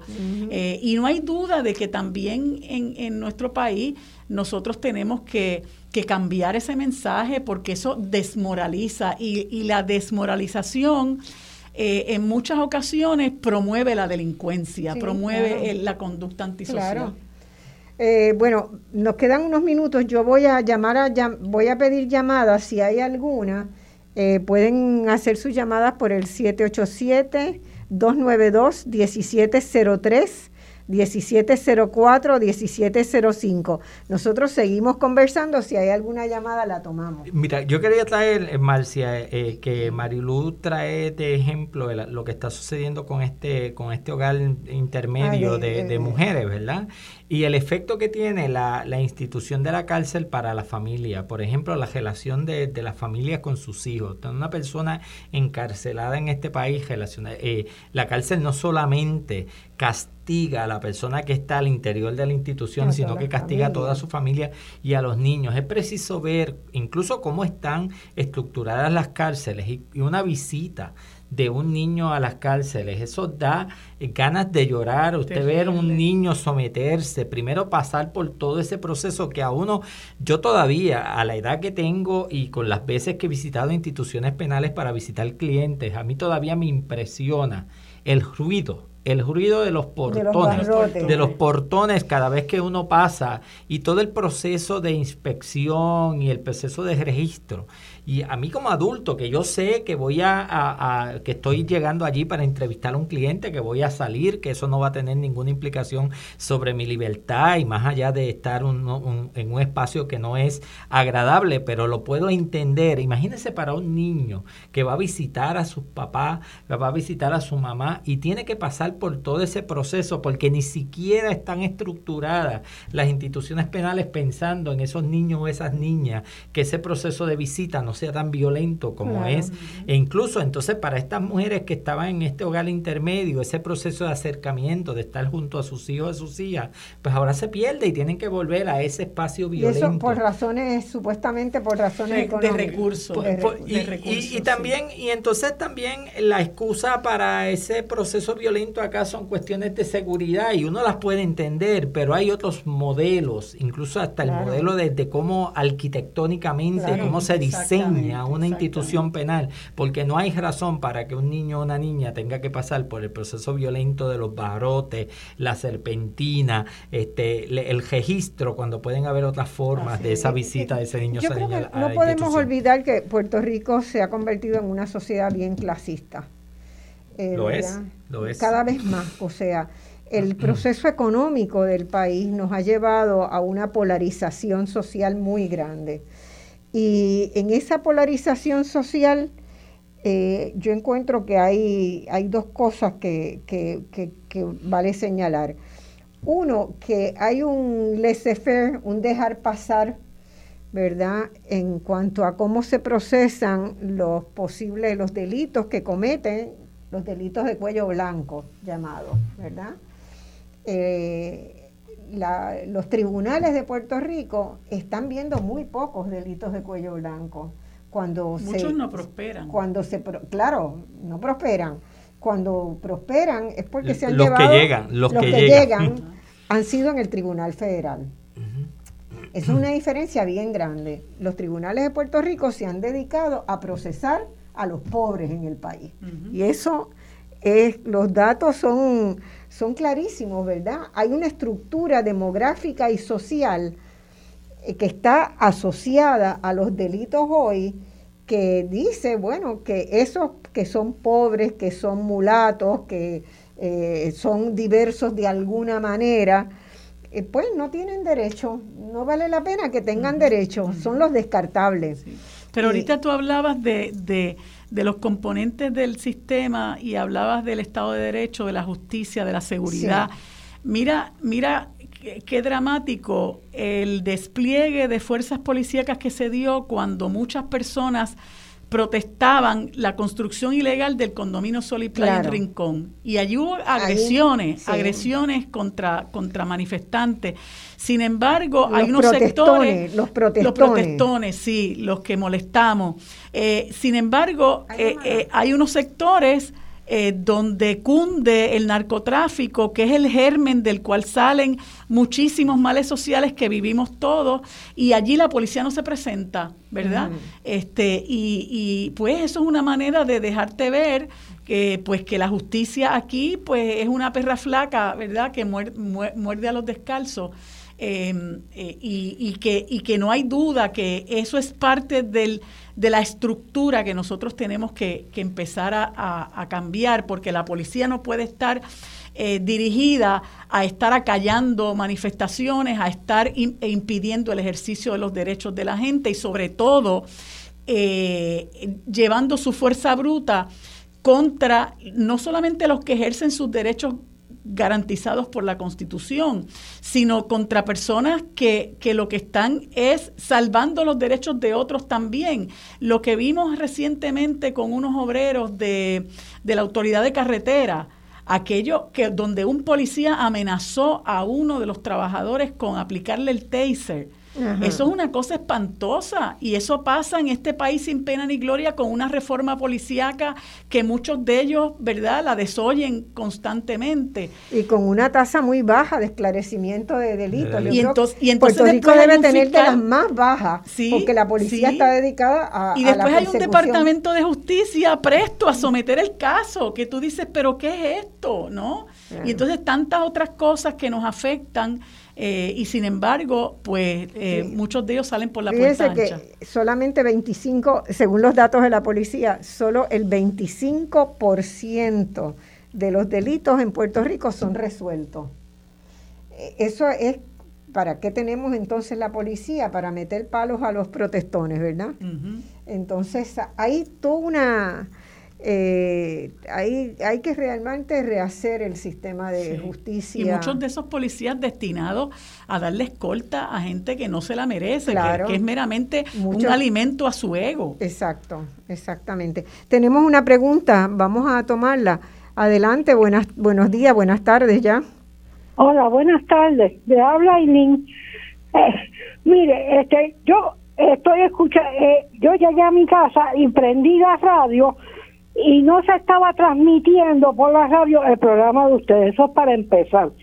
Ahora fue que cuando volví a sintonizar, entonces ahora es que me entró el programa de ustedes. Eh, yo los escucho todos los domingos, ¿sabes? Ah, eh, gracias. Bueno, este, mire, el problema, yo no sé de qué ustedes estaban hablando. Ahora, yo tengo que hacer un reclamo, mire. Yo soy una, sí, yo, yo soy una viuda eh, tengo una inquilina en la planta alta de mi casa. La inquilina se va y está todo el día por fuera de la casa. A mí me llegó una factura de agua de 155 dólares. 155 dólares, cuando antes con cuatro personas viviendo en la casa no me llegaba a 100. Entonces ahora eh, leo en la prensa de que nos van a subir de nuevo el agua. O sea, nos suben la luz, nos suben el agua, este, no, este, si vamos a una marcha, nos aporrean, este, estamos en un estado de sitio. Indefensos, indefensos, porque trate de cuestionar esa factura para que usted vea hasta mismo, dónde llega. Eso mismo iba a comentar que mucha gente me ha dicho que pierden el tiempo yendo a las agencias gubernamentales y tratando de demostrar que es un gasto eh, desproporcionado con relación a las personas que viven en la unidad. Es un abuso. mira, atado, atado al asunto que nos trae la, la radio escucha, es un asunto eh, muy ligado a lo que estamos hablando. como el acceso, la falta de acceso a la justicia y por otro lado, eh, eh, cómo la gente está ahora mismo, un, el sistema no está diseñado para asistir a personas como esta radio escucha que, que cuando compara su factura con lo que recibía antes, con una inquilina que pasa el día fuera de la casa, ¿verdad? Que no está consumiendo y ella está sola. Eh, y, pero a lo que vamos, esto para que vea la gente que nos está escuchando cómo el asunto, que lo hemos enfocado acá en el asunto más que tiene que ver con la cuestión penal, pero como cuestiones hasta administrativas, la falta de un acceso a la justicia o de sistemas eh, adecuados para atender las necesidades de la gente están eh, en precario en nuestro país. Mire, este, otra cosa, fui para reclamarle, me, me, me dejaron reclamarle porque el señor que, que hace las lecturas me dice, mire, usted es una persona mayor, así es que vaya porque a usted le van a dar un subsidio. Usted sabe lo que me dijeron en la oficina, que si yo no recibía ayuda del gobierno, ellos no me podían dar el subsidio. O sea, yo tengo que yo tengo que eh, buscar algún tipo de ayuda de alguna índole cuando yo en mi vida he sido ayudada por, por ningún gobierno de este país y entonces encima de eso, este, no me van a dar subsidio a pesar de que yo soy una persona mayor. Eso es lo que tenía que decir. Yo le digo que ya la verdad es que yo estoy por tirarme a la calle. Yo voy el martes para la marcha de, de las mujeres trabajadoras. Yo soy retirada. Bueno, allá nos veremos, allá nos veremos.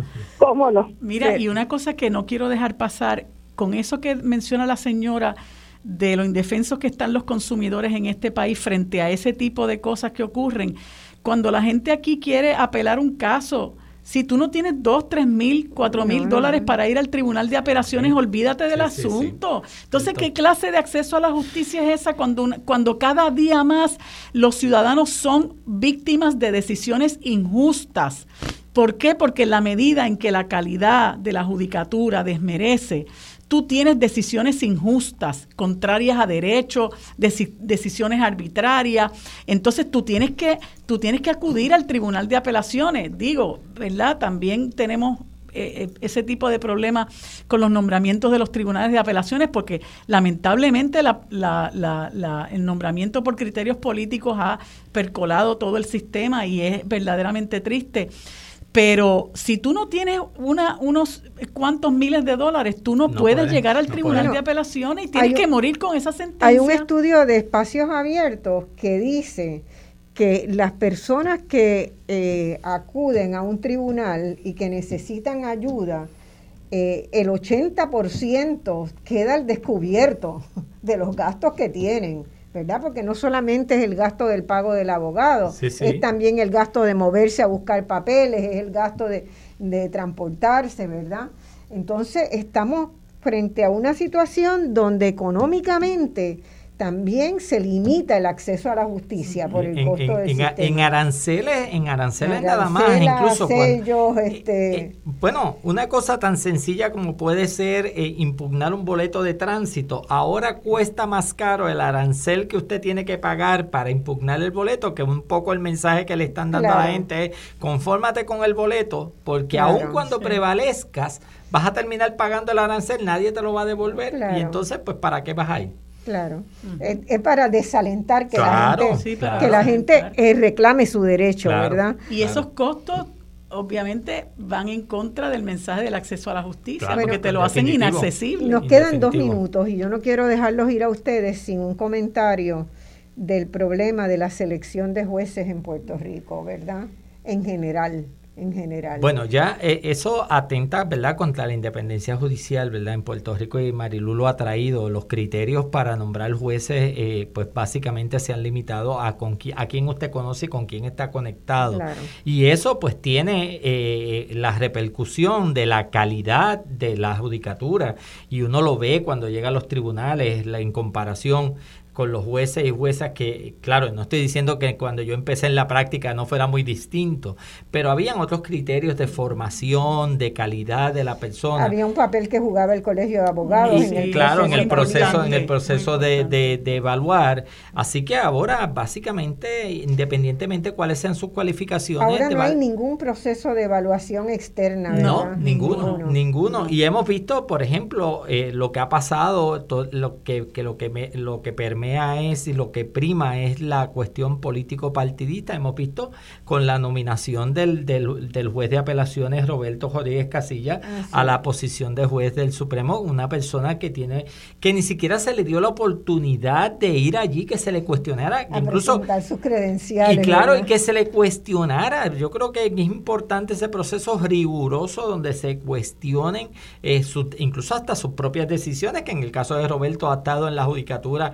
eh, toda, su, toda, toda su vida profesional como abogado ha estado en la judicatura, así que ni siquiera esa oportunidad se le dio por un juego político partidista. Y en realidad que no tenía nada que ver con él, ese juego era una revancha entre, en otra pelea que tenía el presidente del Senado. Claro, claro, y, un, y, un, y, en un, y un juego, nada, y todo, una, todo un juego para tratar de, de mantener unas plazas con la expectativa de que el Partido Popular va a copar en las elecciones del 2020 y, que, entonces va a llenar, entonces porque va a tener cuatro o cinco para convertir, volver a convertir el Tribunal Supremo de un tribunal azul a un, tribunal rojo, lo cual es lamentable no solo para la profesión legal, sino para el país. Nosotros tenemos que reclamar que aquí se instaure la carrera judicial y tenemos que buscar que se respeten los criterios que establece la ley de la judicatura y que la, los candidatos eh, incluso tiene que ser una cuestión de orgullo propio del propio, del propio candidato. Mire, si yo no cualifico, no me nombre.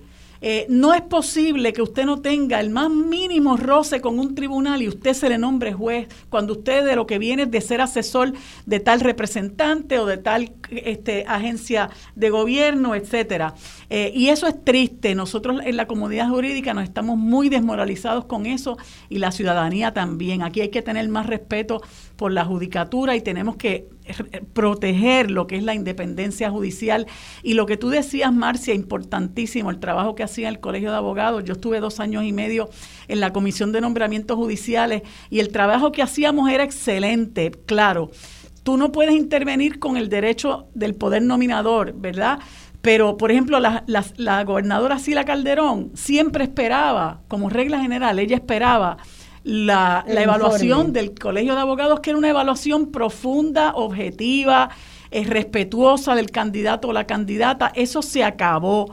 Y entonces, pues lamentablemente aquí, eh, pues los criterios que prevalecen son los criterios, como decía eh, Osvaldo, con quién tú estás conectado, de quién tú eres cuñado, de quién tú eres primo, si fuiste asesor de aquel o asesor del otro.